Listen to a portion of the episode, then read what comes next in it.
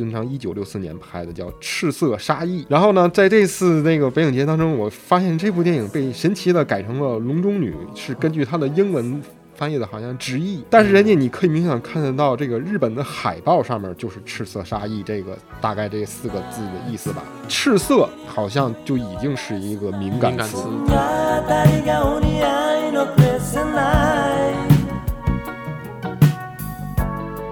一八年四月份，四月中旬，就是在资料馆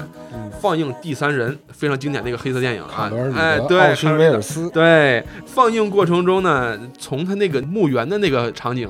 开始，就已经有人在那儿放声大笑，笑的程度啊，就我觉得都可以用恐怖来形容了。嗯。然后第一次，大伙儿都回头看，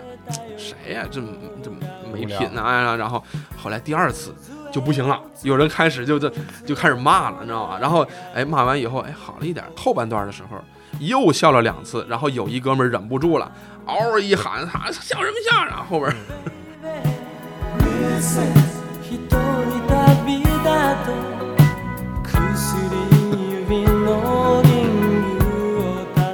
Hello，大家好，欢迎收听吞影图，我是黑灯。这期节目我们聊一聊北影节。呃，本届北影节也可以说是命运多舛。在本轮疫情得到有效控制后呢，北影节也如期和大家见面了。这次呢，我请来了我的好朋友、资深影迷叶大叶苑，来跟大家打个招呼。哎，大家好，我是叶苑。啊，那个叶苑在这期北影节开始以后呢，呃，发了一条朋友圈嗯，当时我看到这个朋友圈以后，我就决定一定要叫他来录这期节目。然后他当时说：“嗯，看着我 最心爱的导演金村昌平在北影节之后成了大陆货，呃，为什么这么说呢？首先就是我觉得，就是大家可能知道的金村昌平最有名的作品，应该就是几部，可能就是大家所熟知的那个根据那个日本那个小说深泽七郎改编的叫《游山节考》，但是《游山节考》确实它是一部非常杰出的电影，嗯。”而且这部电影在日本的电影史上，它有两个版本，就是同名的有两个版本，甚至还有一些个其他的根据这个故事的翻拍。我刚开始知道金村昌平，其实也是看了这个电影之后，觉得就是非常的心水这个导演。嗯，但是其实金村昌平的导演的杰作，他其实不止这一部。所以说我就是因为当天怎么回事呢？我就是其实这次北影节，我我看到了，就是哎。终于就是金村昌平的他这个电影在这个北影节能展映了，但是呢，他有一些电影它都是胶片儿。其实我是不是特别喜欢胶片的？因为胶片它可能在那个放映当中啊，经常出现一些个事故，非常影响你的那个观影的一个感受。而且据我所知，现在这嗯金村昌平的大部分作品，不管是 CC 也好啊，还是 MOC 也好，都出了它的修复版本了。但是不知道为什么这次，就是说北影节。为什么没有搞到这些数字修复版的 DCP 的拷贝？后来可能在那个电影群里面也聊了金村昌平这些电影，嗯，他可能修复是都有了，但是他那个版权好像都不在日活的自己的一个手里面，所以导致他这个 DCP 的修复拷贝可能就没有出来。所以说，我觉得这也是这次的北影节在金村昌平的这个展映环节的一个遗憾吧。而且据我所知，这次也发生了好多那个放映事故。最后不得已就是把那个胶片换成了那种数字的拷贝，但是看完之后，我觉得就是说，反正每一场放映之后，我的那个豆瓣好友有好多就是跟我那个爱好挺接近的人嘛，反正就是在那种短评方面就是已经被刷屏了，因为他们之前可能也没怎么看其他的就是金村昌平的一些个作品吧，但是我觉得他们都还挺喜欢的，所以我觉得，哎，我我因为我之前我是曾经系统的就是捕握这个整个金村昌平所有的作品。我发现其实他的大部分作品都是非常杰出的。嗯，也就是说，在这次北影节做这个金村昌明这个回顾展这个之前，嗯，看过他以前这些比较冷门电影的这些影迷，可可能会数量比较少。但是经过这次北影节的这个策展，然后把这个金村昌明更更立体化、更更全面的展现在咱们面前，对吧？对对对对，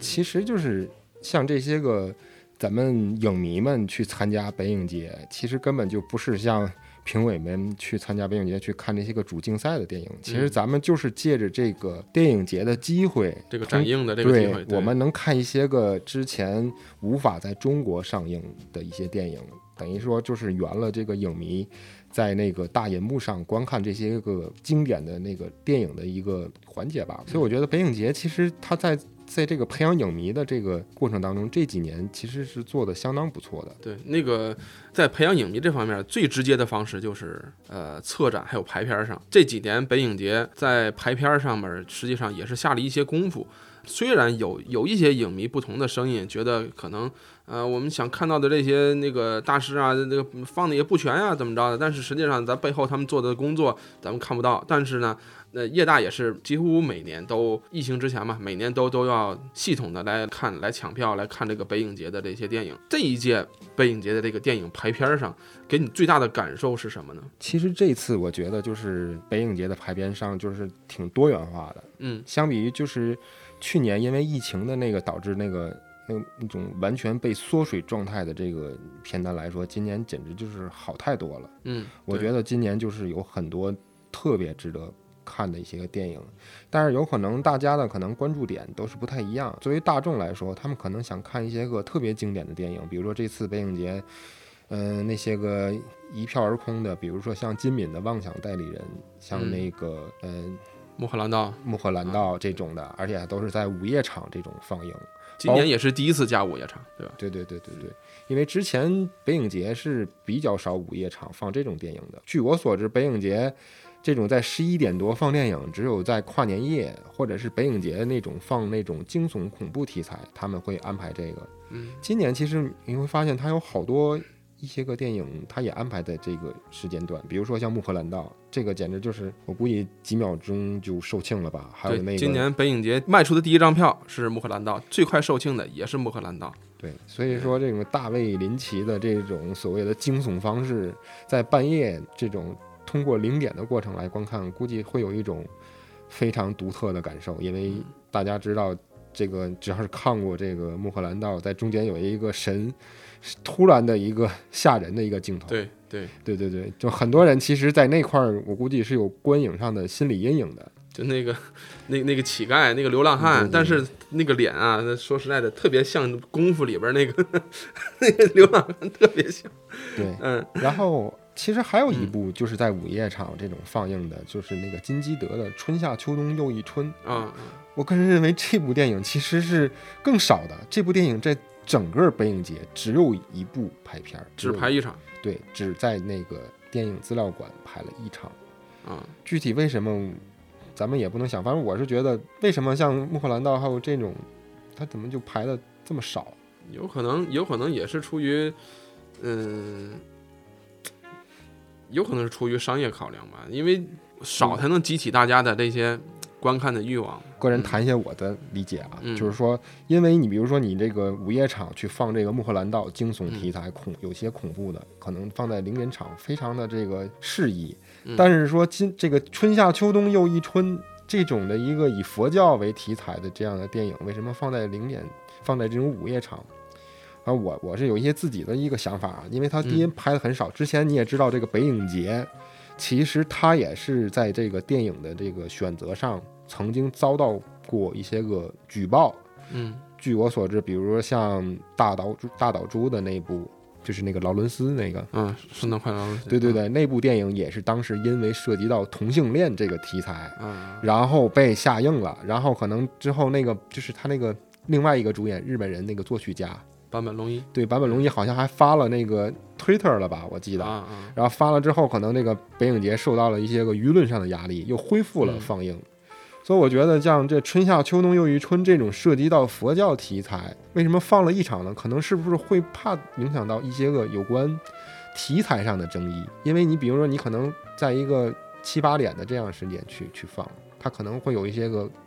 这个全各种层次、各种年龄的人，可能就会选择这场去看。可能嗯看了这样的电影，会让那些个 宗教人士会不会产生一种不舒适的感觉？哎，所以我觉得，哎，这次你就我就放了一场，我就打一 打一枪换一个地儿，哎，反正你们影迷想看的也能看到了。如果这电影有什么任何的那个意识形态或者是什么涉及到宗教信仰上的一些个问题，哎，嗯，我估计也没有关键人士上能能看到过，可能这电影放完也就放完了，它就不会造成这部电影的社会性死亡。因为你也知道，这个在北影节，包括这次各种除了明星可以社会性死亡，很多电影在中国也是可以造成各种艺术死亡和社会死亡，这种还是挺可怕的。对，我们就只服务于那那核心影迷，对 对吧？所以说，就是说，看像刚才黑灯也说了，这个其实我们应该就是每次都是上影节跟北影节进行 PK 嘛，就是看谁的片子那个片单更好，对对吧？但是其实我觉得北影节的这个策展，他们可能在幕后其实也做了很多咱们影迷看不到的一些个东西，我觉得他们也是尽力了，嗯，对吧？对，这环境环境对对对如此，不就就没有咱没有过过多的那个那个在在揪细节的必要，毕竟呃有这个平台了，有这个平台咱们能看能看，然后呃呃在在放映过程中咱拿抢到自己片子，对吧？看到自己喜欢的导演，这样就够了。再再揪着那些小瑕疵再不放的话，可能甚至我觉得就是说，就可能北影节让大家能看上，能正常的、稳定的看上一部电影，甚至都已经把一些个电影的名字都给修改了。可能我估计也是由于最近其实现在的一些个审查，或者是舆论舆论风向对舆论这种风向有关系。比如说你嗯咱们就就说那个金村昌平吧，啊金村昌平，你看这次来了一个很牛的几个电影啊，就是其中有一个电影是可能是金村昌一九六四年拍的，叫《赤色杀意》。然后呢，在这次那个北影节当中，我发现这部电影被神奇的改成了《笼中女》，是根据它的英文翻译的，好像直译。但是人家你可以明显看得到，这个日本的海报上面就是“赤色杀意”这个大概这四个字的意思吧。赤色好像就已经是一个敏感词，对，所以我在想，是不是小时候玩那个赤色要塞，是不是现在也是存在题材上的问题啊？嗯就是因为你像这种赤色这种电影，它好像就跟一些个有关咱们的政治有关。其实这部电影我我估计跟那个完全没有任何关系。然后还有另外一个呢，是由于在这个词语上面的一些表达，比如说他这个金昌平的早期电影叫《被偷盗的情欲》，然后呢，在这个北影节里面被改成了被偷盗的情，就这种改完之后，去了一个字儿，对，去了一个字儿，就是欲望不可以表达出来。然后这个我不知道大伙儿看完这部电影之后，通过这个名字，他会有一个什么样的一个感受啊？然后还有一个另外一个导演，就是那个杨锁的另外一部电影，他也是一个那种杨锁，你知道，也是那种长镜头，他应该是比安哲更早的那种对对对，执着于这种，嗯、空空旷的大空间的这种长镜头的探索的导演，他也是一个非常嗯伟大的一个导演吧。他这个之前拍的这个，我估计拍的是俄罗斯的事情，红军与白军，嗯，然后到了北影节，可能也是因为这种敏感的估计的原因吧，改成了红与白。看这红与白，可能以为是斯汤达写的小说改编成的一部电影，哎这种造成的误区，我估计也是挺严重的。红与黑姊妹篇，对对对，不，斯汤达确实写过一本书，就叫《红与白》。是吗？对他，他真的是有这本小说的，你知道吗？但是这本小说他没有红与黑有名，嗯，只能是说这个样子。所以说，但是你看这个杨锁的另外的一个电影，他这次来了两部电影，叫《红色赞美诗》。哎，你看这个这种名字这就没事儿。哎，对，这种就属于那个根正苗红，然后歌颂的那种啊。其实题材有没有歌颂，我也不知道啊。反正这名字绝对没有问题。你看，同样是一个红，它有时就是能出现，有时就要给你删一个字儿，有时就要光明正大出现。所以说，有关这个“红”这个词儿，我觉得在中国的这个电影的展映也成为了一门玄学。能把这个东西搞透了，我觉得也是人才。嗯，昨天不也出了一个另另一码的事儿吗？院线电影那个叫《平原上的摩西》，嗯，后来因为摩西是外国的神，然后呢，对对呃，我们不能出现外国的神，然后现在改成平原上的火焰。对然后那海报做的特别像平原上的火锅那个字，对对对但是那还有，呃，后来那个影迷就就就讨论说，哎，那这个改了，那陈思诚那个外太空的莫扎特是不是也得改一下？对，改改改外太空的聂耳，对吧？外外太空的谭盾，啊，对对对，这种就是拥护我们本国的文化，这个好像现在是一种极度的一个政治正确。我觉得有点矫枉过正，矫枉过对正了。对对，因为如果你就像这个平原上的摩西，你如果脱离了摩西的这个词的象征意义，我觉得大伙儿可能对于这部电影的理解是有偏颇的。包括你这次更直接的带来的一些困惑，呃，你抢票的时候，对吧？有的有的有的影迷可能不太知道，呃，红军与白军就是红与白，你说这是什么呀？啊，不知道怎么抢，一下呀抢错了，有可能说想看这部片子，结果一看找不到这部片子，嗯，结果看到是红与白，你说的这个有关电影名字抢错的事情，确实在。嗯，电影资料馆的平时放映当中确实有过发生。曾经在那个电影资料馆的平时展映当中，嗯。有一部电影叫《重建》，但是关于《重建》的这两这部电影其实是有两部电影的，一部是那个罗马尼亚的导演也叫《重建》，但是呢，大家以为这个《重建》是安哲的那部《重建》哦哦哦，然后这个电影就迅速的售罄了。其实大家一看，发现它根本就不是安哲的那部《重建》，嗯，它是罗马尼亚那个导演，就是拍过《橡树》的那个导演的《重建》。哦所以说，这种我估计一些个不明真相的影迷疯狂去抢票之后，没有找到自己心爱的电影，这也是哎也是会导致乌龙吧？嗯嗯，其实嗯咱 哎，咱讲事实摆问题啊，就是那个这也是无奈之举吧，对吧？嗯？嗯、但是咱们影迷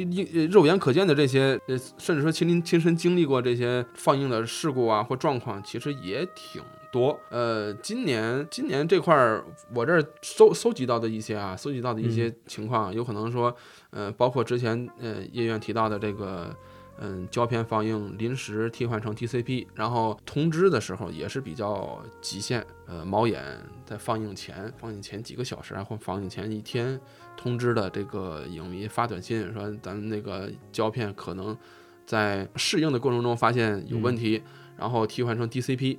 呃，这种情况下，呃，有可能有些影迷觉得，我之前买胶片，有可能就因为我要看那种全本儿啊，对吧？我要看那些未删减的，你胶片怎么怎么删减的？你借过来以后，不可能说，嗯对吧？把胶片给裁了，到时候你怎么还人家，对吧？对对对，嗯、但是 DCP 的话呢，有可能会存在一些删减啊或之类的一些情况。这种情况下，可能影迷做出反应的机会就很少了。其实也不难，这个事儿啊，你要想办稳妥，你就既然是有这个 DCP 的预案存在，你在购票的时候呢，就跟影迷提前先。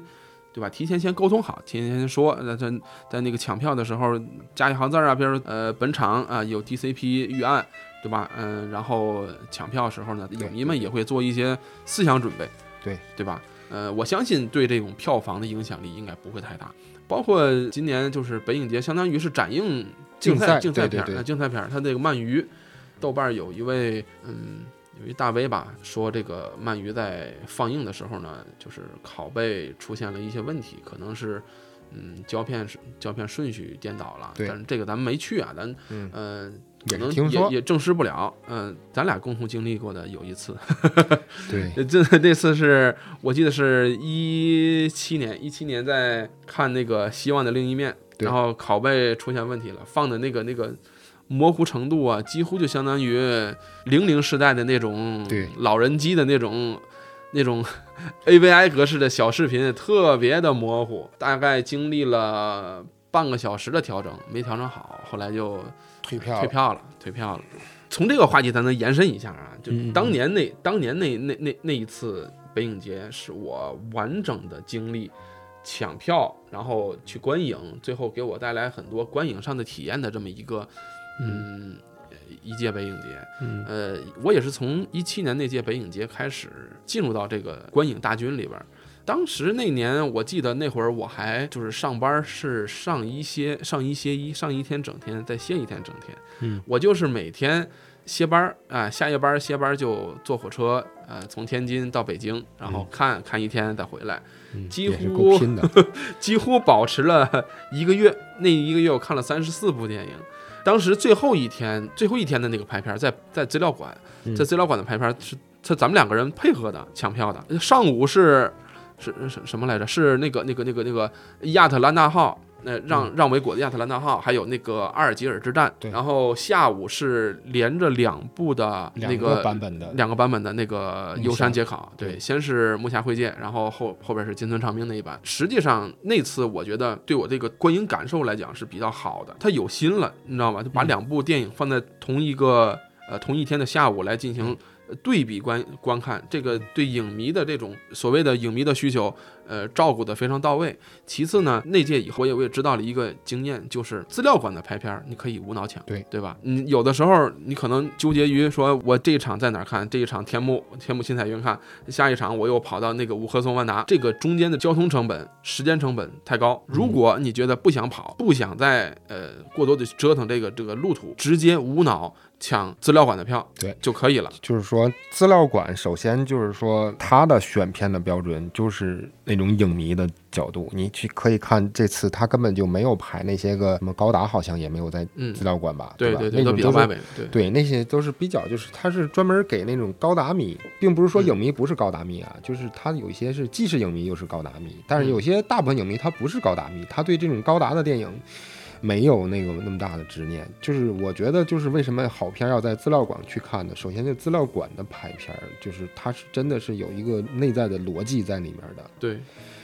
这是这是其一。第二呢，就是资料馆的秩序是最好的，就是每当有人说话、吃东西，或者是干些奇奇怪怪的事情的时候，总会有旁边的人替你执法。对这个，我要我要说一句，当年我的 亲身经历啊，那个一八年的，一八年一八年北影节，那是我看我想一下，我我倒一下我的这个这个微博啊，当时我发了微博了，一八年四月份四月中旬，然后那天晚上，当时那天晚上同样是同样是那一届我也是上一天班儿。看一天电影，上一天班儿看一天电影，到了后期，我实在是的确是有点累了。但是呢，看到好片儿的话，我还是特别的特特别喜欢，还是特别想就是有一个好的观影环境，就是在资料馆嗯，放映《第三人》那个那个非常经典那个黑色电影啊对，奥逊卡罗尔威尔斯，对，然后 放映过程中呢，就是现场从中段儿开始，哦，不对不对，从他那个那个墓园的那个那个场景开始，就已经有人在那儿放声大笑，那个笑声的那个程笑的程度啊，就我觉得都可以用恐怖来形容了。嗯，我不知道他的笑点在哪儿。然后第一次大伙儿都回头看，谁呀、这这没品啊！然后后来第二次就不行了，有人开始就就就开始骂了，你知道吧？然后哎骂完以后哎好了一点儿，到了最后呃后半段的时候又笑了两次，然后有一哥们儿忍不住了，嗷一喊他笑什么笑？然后后边儿。有，但是我觉得他可能是没听懂，然后后来又笑了一次，然后就过去了。整整场电影大概笑了四次，然后我就特别，我特别气愤。然后在他回去的那个地铁上，我用我我用手机写了一段话，我然后我就发到微博上，然后把这个情况事件我都给写完了，然后然后发到微博上以后，那个艾特那个资料馆的官微，我说，呃，我也没说啥，反正艾特一下官微，然后官微转发以后，我这条微博阅读量五点五万。暴涨，对，后来就是在经过一些影迷在深层次的挖掘的时候，有可能就是当时呢，呃，这没没没有经过证实啊，但是有可能是当时有一位呃外外语教师，有一有一个是外籍的一个一个一个这哥们儿呢就。呃，可能他觉得这好笑，那就笑了，但是也没想那么多。有可能国外的这些同等的观影条件下，他们也是这样笑，但是我我没法证实，反正就是这么个事儿。当时呢，这件事儿呢也也传播的挺挺广的。嗯，我记得当年在在咱们一个有台，嗯，就是一个也是一个播客节目，也是把这件事儿也也也也拿出来说了一下。实际上，这种观影的这个。就是观影的这个秩序啊，真的，如果你要说排个一二三，也就资料馆最好了。对，但是呢，出这种情况也是个例，这个之前没有过，之后也没有。呃，传说第二第二天或第三天在别的场次也有，但是这个我没去，嗯，这个证实不了。但是如果你要想有更好的观影的体验，更好的观影氛围，还是应该去资料馆。虽然说我经历的呃我经历的那次是一个是一个个例，对吧？那不足以作为一个评价整个这个场场地的一个一个依据，对吧？就是如果论这个氛围啊，还有嗯现场的这个观影条件，就是资料馆的这个，其实大部分的座位它还都是非常友好的，它也就是距离啊，还是那个屏幕的大小啊，还有那个它的那个放映设备，也是目前的北影节这些个电影里面，就是应该就是得到影迷的一致的好评的。但是其他的像据我所知，有一些个要来五棵松这种不开空调。还有像嗯天幕新彩云那个特大型屏幕，造成了画面已经很，就是很模糊那种感觉。很暗了都已经。对对对，对就比如说像那个，咱就说说一搞笑的问题啊。天幕新彩云最大的优势是什么？就是宽敞，可以放开腿。它最最不好的地方，除了屏幕的这个问题之外，还有一个就是它太宽敞了，后面人聊天儿，导致你都没法提示别人。经常你在那里看电影会看到有情侣，当然我并不是黑情侣啊，就是说啊，他们其实也就是把这个看电影当做一种约会就去了，但是他可能看到情节，嗯，俩人去讨论，真的挺影响其他人看电影的。虽然也有可能你在我后面三排，但是我真的是能很清楚的听见你在耳语。我觉得这种是我是挺难受的，因为每次在电影资料馆，确实有一些个他也不是经常就是那种资深影迷啊，或者是天天常驻嗯电影资料馆的人，对他们就情侣来了，然后旁边人说：“哎，你别说话了。”旁边那个可能情侣也正在搞对象吧，互相可能要点那个面儿，对吧？他就生气了，说：“电影 这个看电影不能说话吗？看电影不能吃东西吗？”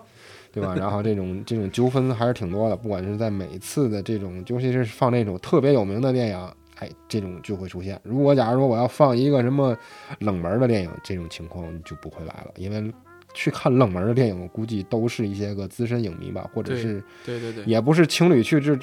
到这来看这部电影来的。反正我就觉得是这样，嗯对吧？嗯，还有像那个电影资料馆旁边有一个最近刚开了几年的身影国际影城，它那个也是不错的。但是还有一些个其他的，像英皇电影城那些个 IMAX 那些个，他们都是放那个首映的。但是那些电影也是质量不错的，但是他们并不是像电影资料馆这种以长期的那个放映这种艺术片为主导的吧。因为据我所知，北京电影院经常放这种的，有各种影展的，一个就是电影资料馆，然后就是中间影院，然后还有那个百老汇，百老汇。对放香港电影比较多，对放香港。港影展，香港影展的始发地，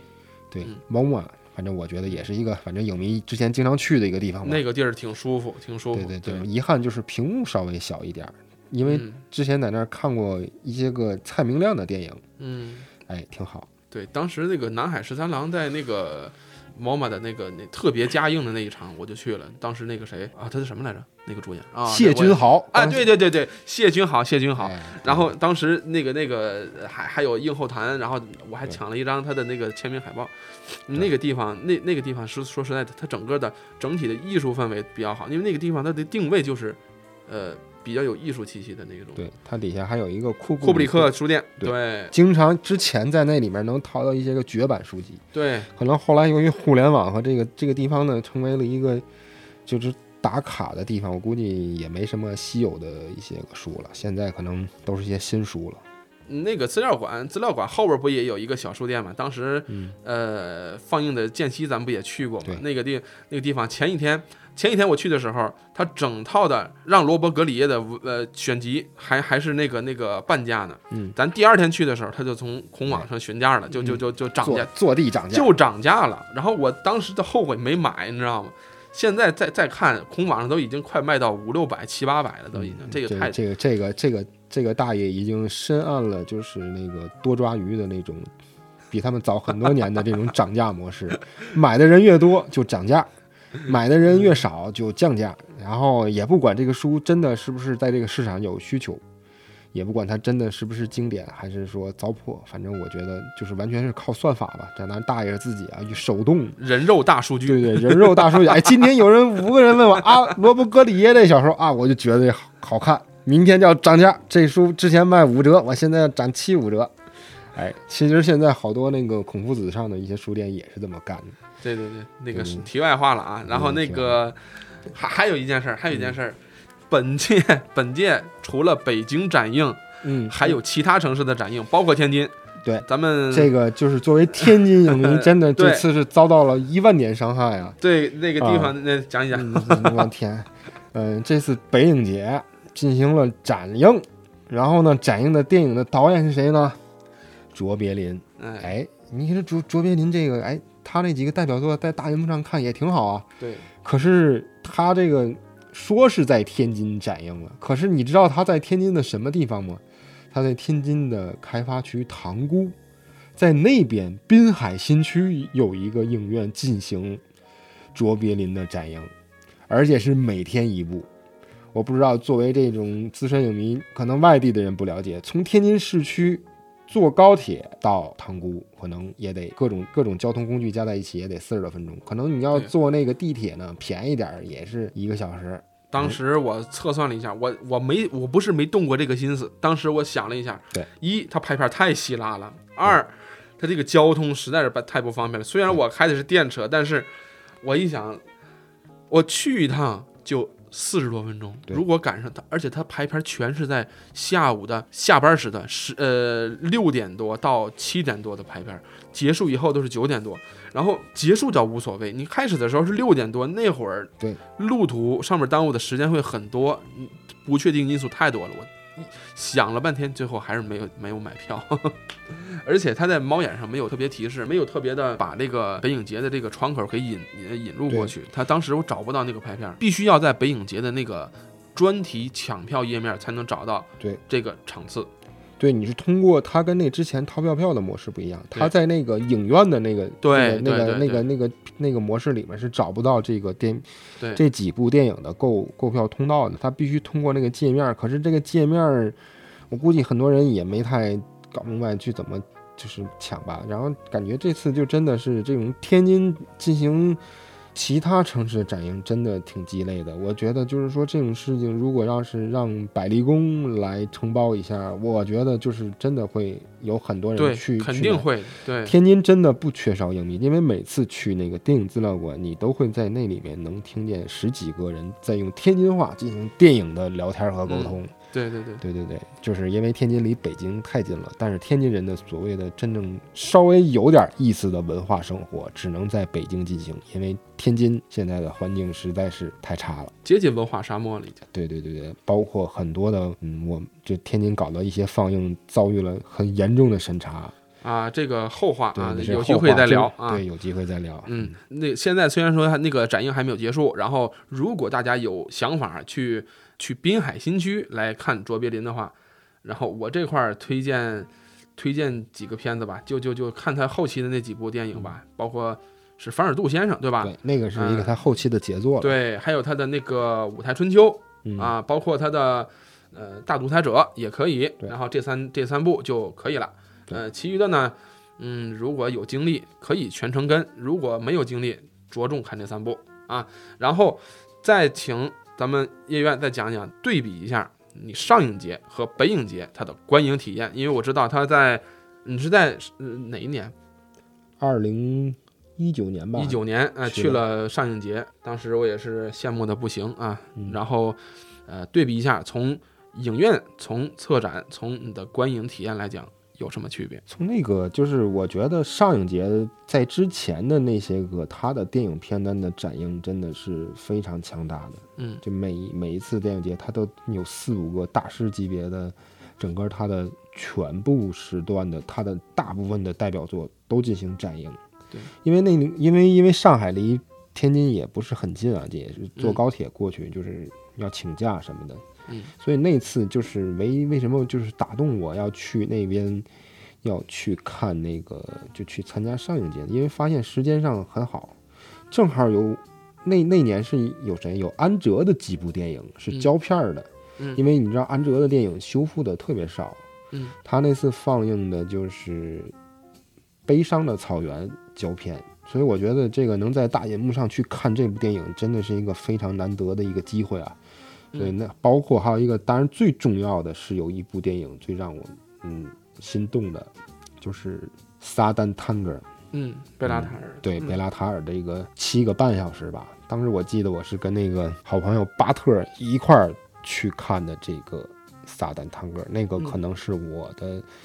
嗯，这些个在影院里面看这些经典电影的一些个，到现在我还能回味的一些个观影感受。这个是修复后的那个 DCP 对吧？对，它是修复的，因为这部电影当时还没有出那个网上还没有那种蓝光的高清的，大伙儿都是看那个三 D 九的那种片源。嗯其实它那个画质是挺一般的，嗯但是它整个这个萨登汤格它是一个环形的一个结构，它那个讲的一个集体农庄的一些个往事，尤其我们作为一个在曾经在就依然是社会主义阵营啊，它也曾经是我们社会主义阵营的一些个兄弟国家、匈牙利的人看来，所以我们国人对这种类型题材的电影有一种独特的感受吧。嗯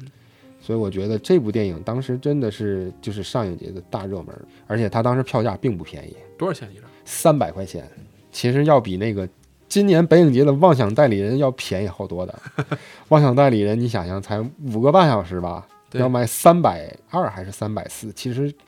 并不便宜。而且那次就是在那个上影节，就是他们最好的，除了排片好，还有就是他的所有影院距离都是挺近的。我总感觉就是，就像就是说北京去哪儿，就让人吐槽说北京去哪里都感觉特别远。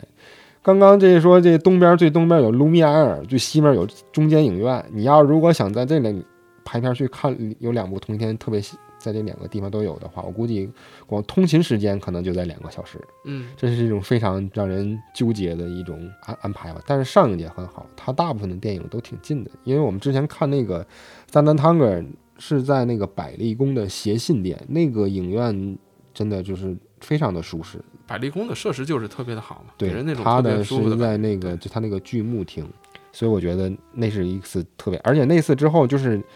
在那个萨丹汤格放之后是放的什么呢？放的是海上花，嗯，嗯但是我没有抢，因为因为我觉得太累了。当然，北影节我有一些不错的感受啊，就是在北影节这些个看大银幕上面看他们这些 4K 的修复啊，包括那个去年的那个《战争与和平》，观赏程度上也是一种马拉松式的体验吧，也是非常好的。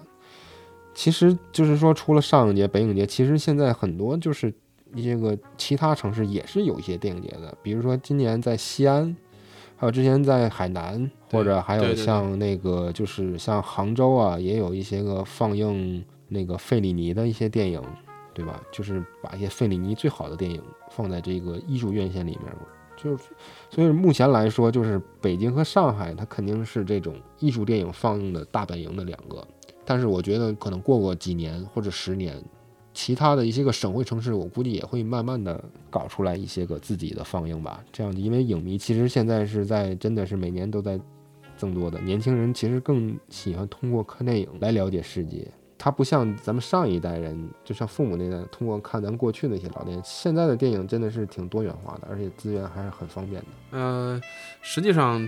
在各省市的这种就是非艺术院线的这种放映，更多的会以影展或者说专题放映来进行进行展映，但是这个还要看还要看当地的文化范围、文化对管制的松紧，对吧？这个这个不是一个一概而就的一个呃，不是一个统一标准，这个还要看各地的各地在文化层面的管理上有没有什么嗯。是松啊，是是紧啊，对吧？是管还是不管？其实这种电影放映，我估计的审查就是当地去进行就可以了。我估计就是像电影资料馆这种单位，它就可以自己审查。我估计它学术学术放对通过学术放映的这种，它是有很高的就是放映权限的，它不需要去通过中宣部啊或者电影总局这种，嗯反正就是这样的一种情况吧。嗯嗯，呃，也实际上就是你说说回到资料馆啊，实际上咱们最多的还是看资料馆的东西比较多一点。对呃，除了电影节以外，我知道就是叶大刚才一第一第一个问题给的答案，其实就是不必非要在北影在北影节这是大大型的电影节上面来等这些大师的展映，等这些大师的电影。嗯实际上在资料馆平时的那些放映上，你也能看到一些呃比较成系统的，或者说比较不错的一个大师的一一个专题展映。呃，有一些呢，甚至会延就是延绵大概半年左右。对呃，包括资料馆在一八一九年跨年办的那个黑泽明影展，对吧？还有一九是一九年吗？还是二零年？呃，松竹是二零年吧？去年是松竹的那个对，展松竹百年的这个展映，呃，里边好片儿也很多。对，然后一九年是还有费里尼吧，嗯，这种情况下看到很多大师的电影也挺不错的。嗯，大家就也可以也可以关注一下他们的抢票的信息。呃，在节目最后，我觉得叶院应该给一个片单，趁着现在这个电影节还没有结束，给一个片单。然后，嗯、在你心中，呃，哪些是值得看的，在这一届电影里比较不错的？就是我我是说，就是作为一个就是影迷啊，因为我对这个新片儿我不怎么关注，因为北影节它也搞不来什么戛纳、威尼斯真正的独家的东西，所以说咱们就是看老电影、看大师，嗯，对吗？然后呢，我每年比较关注的就是四 K 修复，嗯。然后其实今年四 K 修复还是挺丰富的，因为真的有很多特别经典的电影，嗯。你比如说有嗯韩国的电影有这个火女啊，金奇勇，继续她之前那个夏女也是在那个资料馆放映过的。对夏女、虫女、火女，反正这种以女为题材的，金奇勇拍了一大堆。嗯。然后呢，金奇勇其实就是韩国电影资料馆它的修复电影，你们可以在那个油管上面是可以看到的。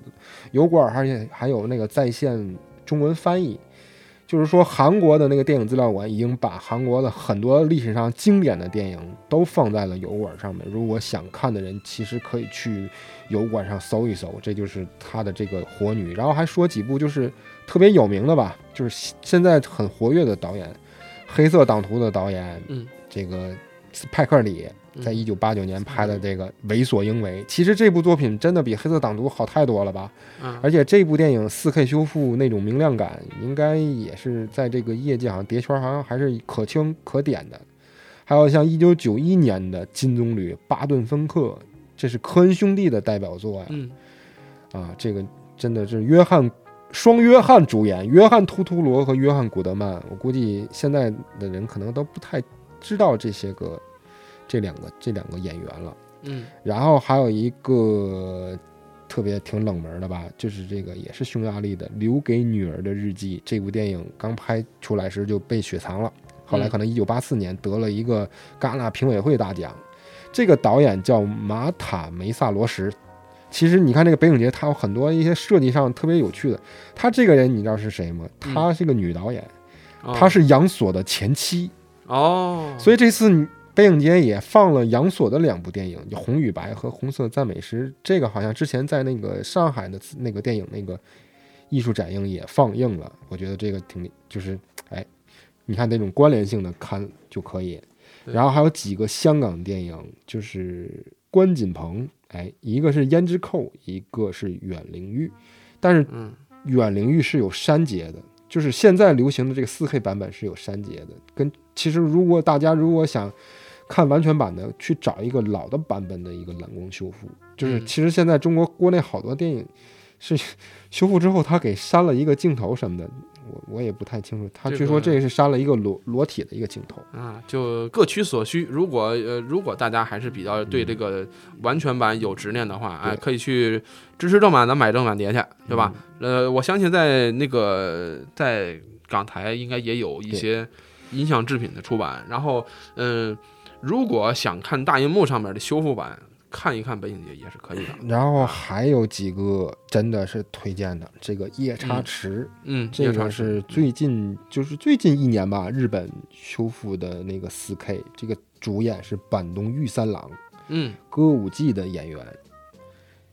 然后这部电影也有浓重的舞台风格，嗯嗯，这个这个夜叉池的原作应该是日本的那个小说家叫全镜花，啊，所以我觉得就是对这种舞台啊，或者是对这日本文化感兴趣的，其实真的是可以看看这部电影的。这部电影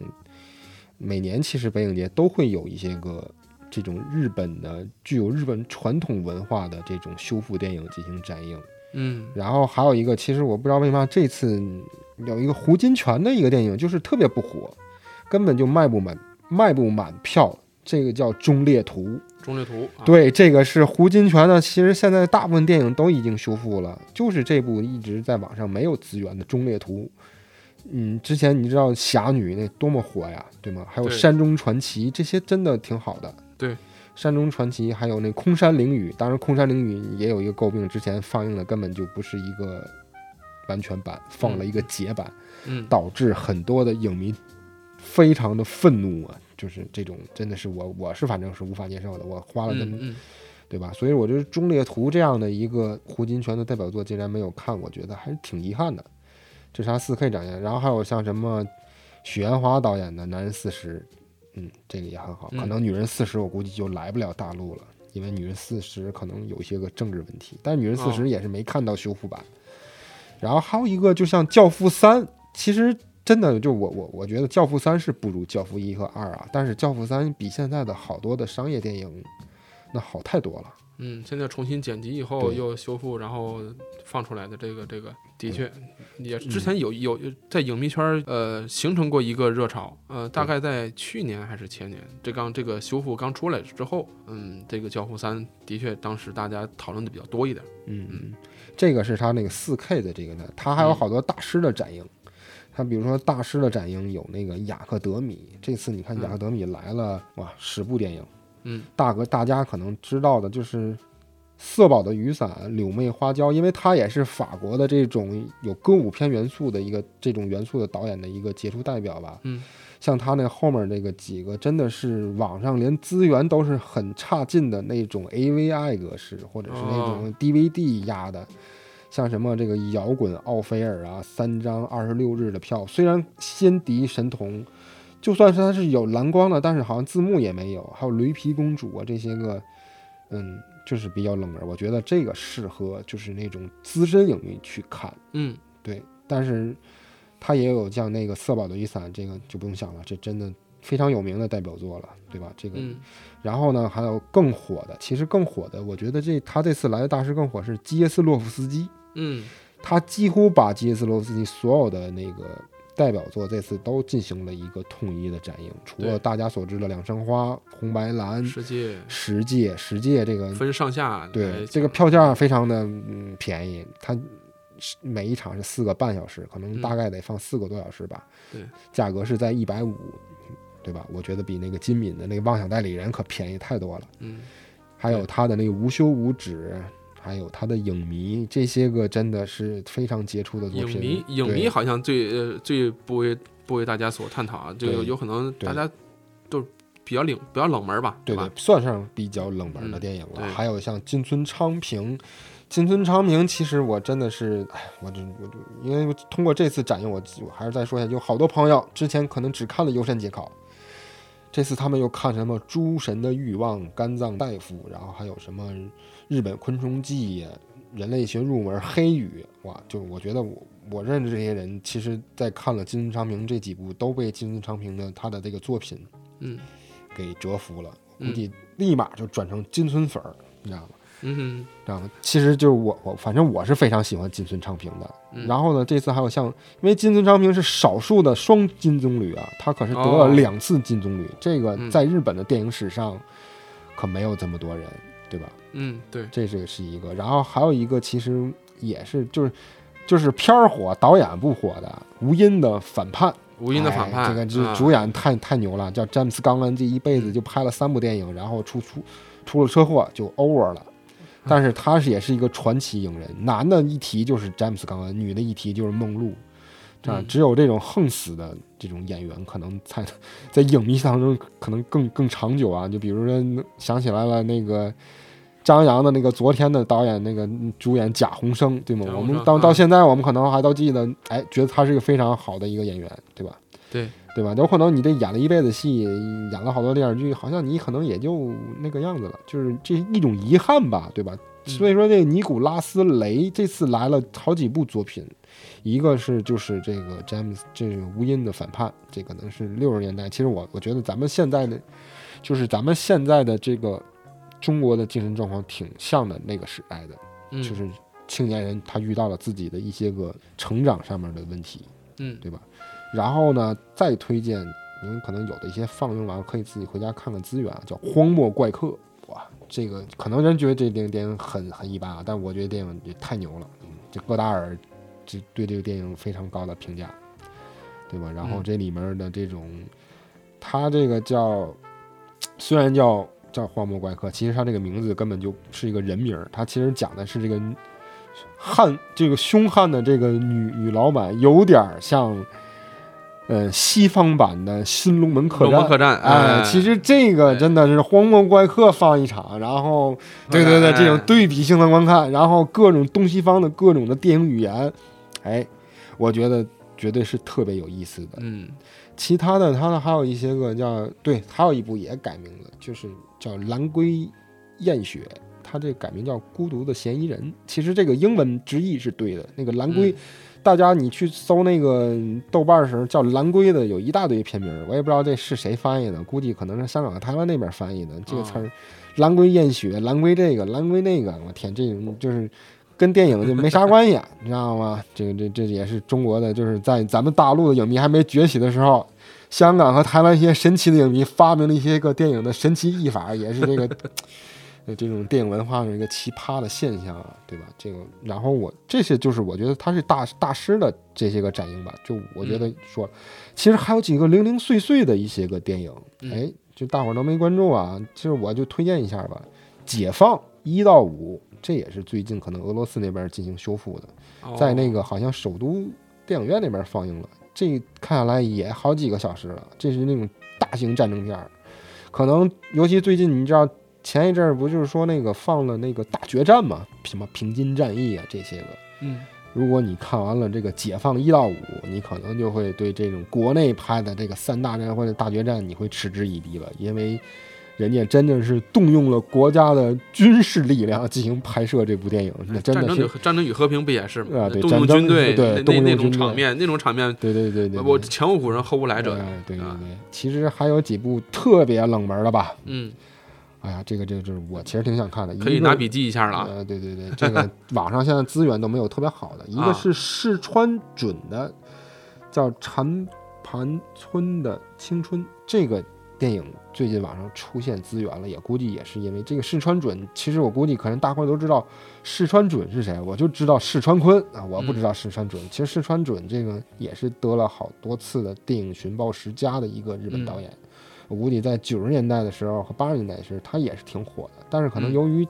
他不够到那种经典的程度吧。这部电影其实它讲的就是一个日本的一个漫画村的故事，就是不是手冢治虫，啊，就是啊，他这个就有点像那个宋庄那个意思，你知道吗？啊他那村儿，他那村儿里边全是画漫画的住那哈儿，嗯这是一个。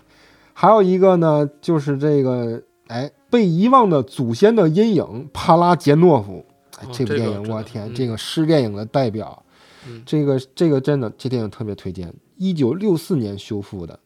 对吧？一九六四年的电影，它也是一个修复版，但是它嗯修复的画质特别好，我觉得要比那个老塔的那些个，就是比如说像什么《潜行者》呀那些个画质好太多了。你众所周知，俄罗斯这个胶片好像是不如那个美国自己的那个胶片 好。嗯，所以我感觉他可能用的不知道是哪的胶片，所以说它修复的效果色彩特别明亮。还有一个就是我作为一个舞台剧爱好者推荐的一个，就是斯坦尼斯拉夫斯基的一个纪录片，叫《渴望生活》。哦，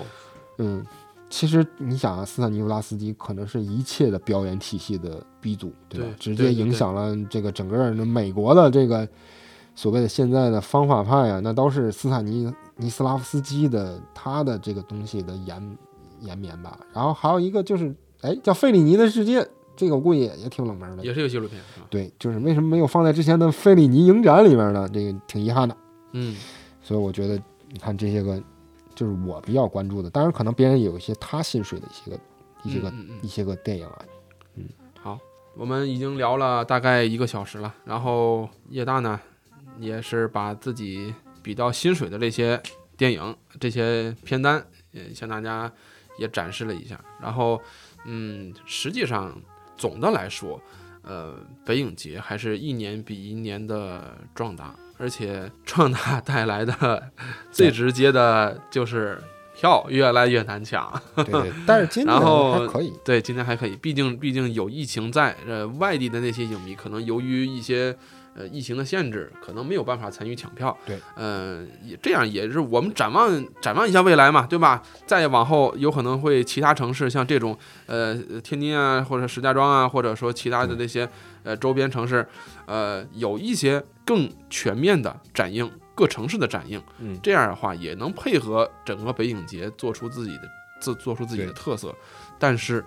不要选那么远的影院了，真的是特别的麻烦呀。对，就还是排片也要集中一些。你真的，假如说中秋节这三天，你说每天给排三部，我估计市里面可能影迷他会为了这三部电影去一趟，哪怕打它是集中在一起，对去趟塘沽都是值得的。对对对，但是这种在这种五点下班到了塘沽已经六点半，电影已经都放映半小时的这种情况下，我估计大伙儿也不会这种非理性的去观看这几部电影。我觉得还是会会越来越好，会越越来越多考虑影迷的需求，考虑影迷实际的这些情况，对吧？对，然后，呃，以后我们也更期待北影节能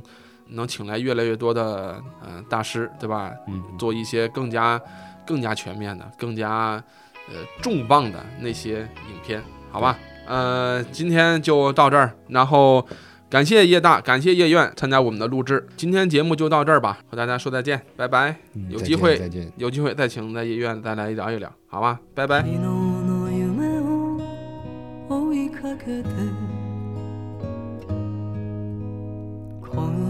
一人ざわめきに遊ぶ。昔の自分が懐かしくなり酒を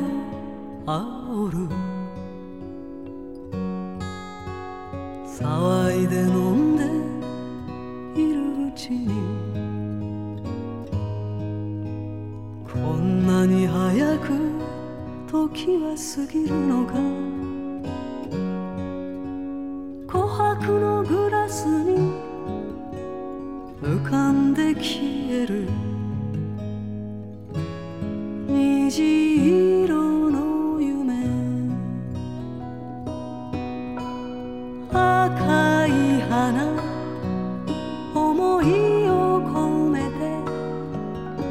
捧げた